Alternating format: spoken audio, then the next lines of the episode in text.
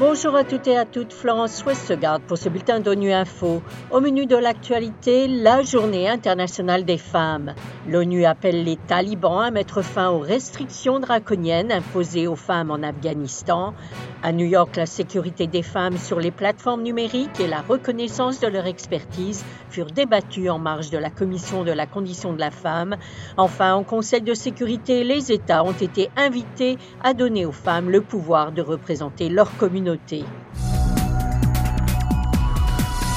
À l'occasion de la Journée internationale des femmes, les Nations unies ont exhorté mercredi les autorités de facto d'Afghanistan à lever les restrictions draconiennes imposées aux femmes, relevant que leur condition n'a cessé de se dégrader depuis le retour au pouvoir des talibans en juillet 2021.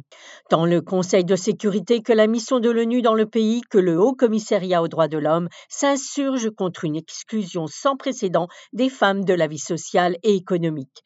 Philippe Coste nous en dit plus. L'Afghanistan sous les talibans reste le pays le plus répressif au monde en ce qui concerne les droits des femmes, a déclaré Rosa Otunbayeva, représentante spéciale de l'ONU en Afghanistan, dénonçant un flot presque constant, méthodique et délibéré de décrets et mesures discriminatoires qui n'ont d'autre but que d'écarter les femmes et les filles de la sphère publique et les enfermer chez elles, les vouant ainsi à la pauvreté, leur interdisant d'échapper à la violence, d'exercer leurs droits et d'accéder à l'éducation. Volker Turk, haut commissaire aux droits de l'homme, a pour sa part condamné une discrimination qui contrevient à tout système de croyances établi et constitue une menace pour l'économie et l'avenir de l'Afghanistan. 11 millions de femmes et de filles afghanes auront besoin d'une aide humanitaire cette année. Le fait de confiner la moitié de la population du pays à son domicile dans le cadre d'une des crises humanitaires et économiques les plus graves au monde est un acte colossal d'automutilation nationale, avertit l'ONU, ajoutant qu'il condamnera non seulement les femmes et les filles, mais aussi tous les Afghans à la pauvreté et à la dépendance à l'égard de l'aide pour les générations à venir. La Journée internationale des femmes est placée cette année sous le thème Pour un monde digital inclusif, innovation et technologie pour l'égalité des sexes. La sécurité des femmes sur les plateformes numériques et la reconnaissance de leur expertise en matière des technologies sont parmi les défis à surmonter.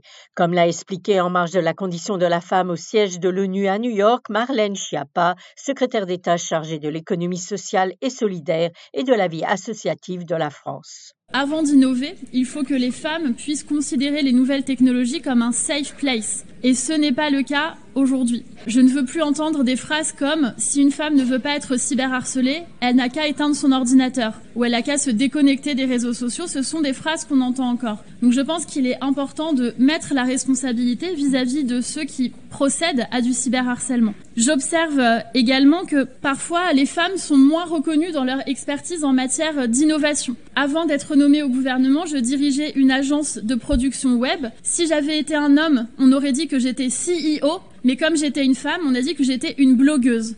Et je considère qu'on minimise l'expertise des femmes dans les nouvelles technologies de façon euh, trop systémique. Alors je suis heureuse de vous annoncer que la France rejoint la coalition d'action innovation et technologie. Ensemble, je crois que nous avons le pouvoir de placer l'égalité des sexes au cœur de cette révolution numérique. Et avec l'Union européenne, la France est mobilisée dans le contexte des négociations, des conclusions agréées ambitieuses de cette session euh, de la CSW. La contribution et les droits des femmes ont également été évoqués lors du débat au Conseil de sécurité de l'ONU sur les femmes, la paix et la sécurité mardi. Plusieurs personnalités ont constaté le recul mondial de la condition féminine. Erline Antonella Dembed Damas, ministre de la Justice en charge des droits humains du Gabon, a quant à elle affirmé que les femmes doivent de plus en plus faire partie de la réponse en participant pleinement à tous les processus de paix et de prise de décision. On l'écoute. Nous ne le dirons jamais assez. Reconnaître aux femmes leur place centrale dans les processus de paix constitue assurément un catalyseur de leur autonomisation et une assurance d'apaisement des paysages socio-économiques et politiques. Cela permet également de créer un environnement propice à la prévention des conflits et au règlement pacifique des différends qui pourraient subvenir. Que l'on ne s'y trompe pas. Madame la Présidente, la viabilité de nos sociétés et la résilience de nos communautés se fera à l'aune de la place que nous aurions accordée à l'autre moitié de l'humanité. Voilà, fin de ce bulletin d'ONU Info. Vous pouvez nous retrouver sur Internet et sur nos comptes médias sociaux, Twitter et Facebook. Merci de votre fidélité et à bientôt.